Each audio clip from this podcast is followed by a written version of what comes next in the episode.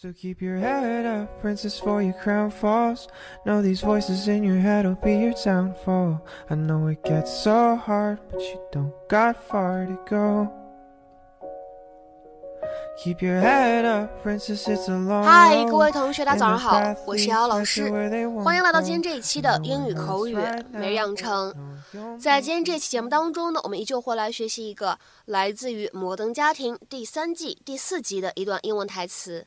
那么首先的话呢，请各位同学先来一起听一下这段表达的话呢，非常的简短，但非常实用。I've got goosebumps. I've got goosebumps. 我超兴奋的，我超激动的。I've got goosebumps.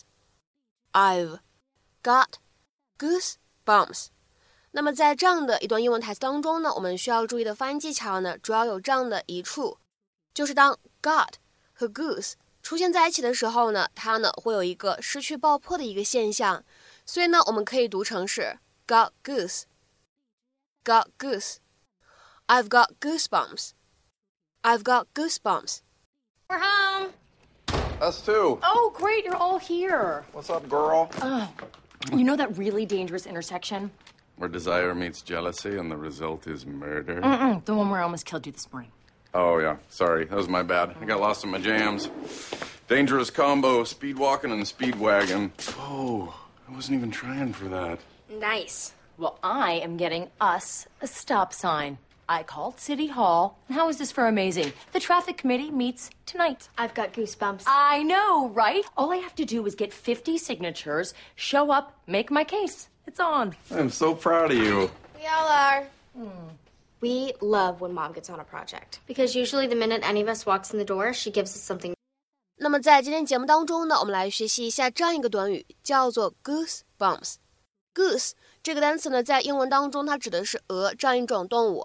而 bump，b u m p，它的话呢，指的是那种皮肤上面的凸起。所以呢，我们联想一下，在汉语当中我们叫做鸡皮疙瘩，只是呢，在英文当中我们使用 goosebumps 这样的一个哎鹅皮疙瘩来表达。其实呢，本身的意思都是一样的，只不过呢，不同的语言当中啊，我们选择的这个动物的意象是不相同的。那么下面呢，有关这个 goosebumps，我们来看两句英文解释。第一个，If you get goosebumps。the hairs on your skin stand up so that it is covered with tiny bumps. 再来看一下第二句解释：You get goosebumps when you are cold, frightened, or excited. 一般来说的话呢，是当你感觉到冷、感觉到害怕或者兴奋的时候呢，会起鸡皮疙瘩。那么 get goosebumps 自然就是起鸡皮疙瘩这样的意思了。那么下面呢，我们来看一些不同的例句啊，相对来说都比较的简单。 首先呢，我们来看一下第一个句子。She still got goosebumps whenever he walked into the room。只要他一走进房间，他还是会起鸡皮疙瘩，有可能是出于一种害怕、恐惧的心理啊。这个咱们没有办法具体得知，因为没有上下文。She still got goosebumps whenever he walked into the room。再比如说呢，我们来看一下第二个例子。You're cold. Look, you've got goosebumps. 你明显是冷了。 快看，你鸡皮疙瘩都起来了。You're cold. Look, you've got goosebumps. 再比如说呢，我们来看下面这样一个例子。I got goosebumps watching that scary movie last night. 昨天晚上看那恐怖片，我鸡皮疙瘩都起来了。I got goosebumps watching that scary movie last night. 好，再比如说呢，我们来看下面这样一个例子。Their concert was so amazing. I got goosebumps when they played their first song. 他们的音乐会超级棒啊！他们演奏第一首歌曲的时候，我鸡皮疙瘩都起来了。Their concert was so amazing. I got goosebumps when they played their first song. 再比如说呢，我们来看一下本期节目当中的最后一个例子。It's so cold in here that I'm getting goosebumps. 这儿可真冷啊，我鸡皮疙瘩都起来了。It's so cold in here that I'm getting goosebumps. 那么其实呢，在口语当中，如果你想表达鸡皮疙瘩，除了我们今天学习到的 goosebumps 以外呢，你还可以说 goose pimples，哎，都可以。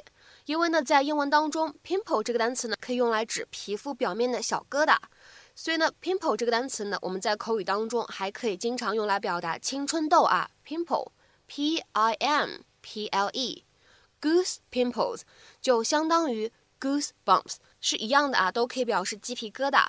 那么在今天节目的末尾呢，请各位同学呢尝试翻译下面这样一个句子，并留言在文章的留言区。当我听到那首老歌的时候，我鸡皮疙瘩都起来了。当我听到那首老歌的时候，我鸡皮疙瘩都起来了。那么这样一段话应该如何使用我们刚刚学习过的 goosebumps 去造句呢？期待各位同学的踊跃发言。我们今天这期节目呢，就先讲到这里，拜拜。So keep your head up, princess, for your crown falls.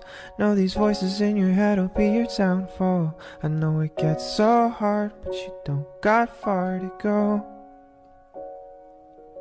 Keep your head up, princess, it's a long road. And the path leads right to where they won't go. I know it hurts right now, but I know you'll make it home.